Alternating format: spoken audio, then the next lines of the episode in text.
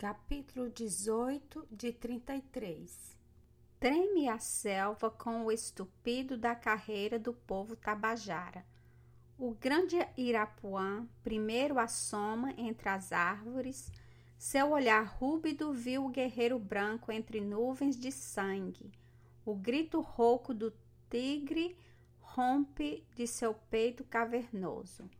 O chefe Tabajara e o seu povo vão se precipitar sobre os fugitivos como a vaga encapelada que arrebenta no Mocoribe. Eis leito o cão selvagem. Poti solta o grito da alegria. O cão de Poti guia os guerreiros de sua taba em socorro teu. O ronco búzio dos pitiguaras estruge pela floresta. O grande Jacaúna, senhor das praias do mar, chegava do Rio das Graças com seus melhores guerreiros. Os pitiguaras recebem o primeiro ímpeto do inimigo nas pontas eriçadas de suas flechas, que eles despedem do arco aos molhos, como o canadu os espinhos do seu corpo.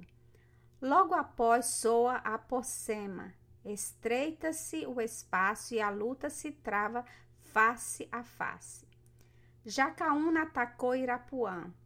Prosseguiu o horrível combate que bastara dez bravos e não esgotou ainda a força dos grandes chefes. Quando os dois tacapes se encontraram, a batalha toda estremece como um só guerreiro até as entranhas. O irmão de Iracema veio direto ao estrangeiro, que arrancava a filha de Araquém, a cabana hospedeira. O faro da vingança o guia. A vista da irmã assanha a raiva em seu peito. O guerreiro Calbi assalta com furor o inimigo. Iracema, unida ao flanco do seu guerreiro e esposo, viu de longe Calbi e falou assim: Senhor de Iracema, ouve o rogo de tua escrava. Não derrama o sangue do filho de Araquém. Se o guerreiro Calbi tem de morrer, morra ele por estar mão, não pela tua. Martim pôs no rosto da virgem olhos de terror. Iracema matará seu irmão? Iracema antes quer que o sangue de Calbi tinja sua mão que é a tua porque os olhos de Iracema veem a ti e a ela não. Travam a luta dos guerreiros. Calbi combate com furor. O cristão defende-se apenas, mas a seta embebida no arco da esposa guarda a vida do guerreiro contra os botes do inimigo. Poti já prostou o velho Andira, e quantos guerreiros topou na luta seu válido tacape. Martim lhe abandona o filho de Araquém e corre sobre Irapuã. Jacaúna é um grande chefe. Seu colar de guerra dá três voltas ao peito. O Tabajara pertence ao guerreiro branco. A vingança é a honra do guerreiro e Jacaúna ama o amigo Poti. O grande chefe Pitiguara levou além o formidável Tacape o combate reniu-se entre Irapuã e Martim. A espada do cristão, batendo na clava do selvagem, fez-se em pedaços. O chefe Tabajara avançou contra o peito inerme do adversário. Iracema silvou como a boicininga e se arremessou ante fúria do guerreiro Tabajara. A arma rígida tremeu na destra possante e o braço caiu desfalecido. Soava a pocema da vitória. Os guerreiros pitiguaras, conduzidos por Jacaúna e Poti, varriam a floresta. Os tabajaras, fugindo, arrebentaram seu chefe ao ódio da filha de Araquém, que o podia abater. Como a jandaia bate por ser o coqueiro roendo-lhe o cerne. Os olhos de Iracema, estendidos pela floresta, viram o chão juncado de cadáveres de seus irmãos e longe o bando dos guerreiros Tabajara que fugia em nuvem negra de pó. Aquele sangue que enrubescia a terra era o mesmo sangue brioso que lhe ardia nas faces de vergonha. O pranto orvalhou seu lindo semblante. Martim afastou-se para não envergonhar a tristeza de Iracema. Deixou que sua dor nua se banhasse nas lágrimas. Capítulo 19 de 33 Poti voltou de perseguir o inimigo. Seus olhos se encheram de alegria vendo salvo o guerreiro branco. O cão fiel o seguia de perto, lambendo ainda nos pelos do focinho a amarruagem das, do sangue tabajara e que se fartara. O Senhor acariciava, satisfeito de sua coragem e dedicação. Fora ele quem salvara Martim, ali trazendo com tanta diligência os guerreiros de Jacaúna. Os maus espíritos da floresta podem separar outra vez o guerreiro branco do seu amigo pitiguara. O cão te seguirá daqui em diante para que, mesmo de longe, Poti acuda a teu chamado. Mas o cão é teu companheiro e amigo fiel. Mais amigo e companheiro será de Poti, servindo a seu irmão que a, a ele. Tu o chamarás Japi, e ele será o pé ligeiro com que de longe corramos um para o outro. Jacaúna deu sinal da partida. Os guerreiros pitiguaras caminharam para as margens alegres do rio, onde bebem as graças. Ali se ergue grande taba dos senhores das várzeas. O sol deitou-se e de novo se levantou no céu. Os guerreiros chegaram aonde a serra quebrava para o sertão. Já tinham passado aquela parte da montanha que, por ser despida de arvoredo e tosquiada como a capivara, a gente de Tupã chamava Ibiapina. Poti levou o cristão onde crescia um frondoso jatobá, que afrontava as árvores do mais alto píncaro da serrania, e quando batido pela rajada parecia varrer o céu com a imensa copa.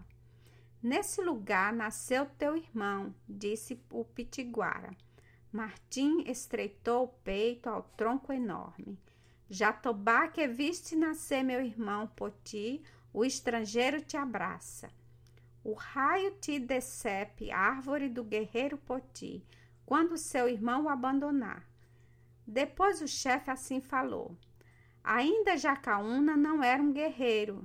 Jatobá, o maior chefe, conduzia os pitiguaras à vitória.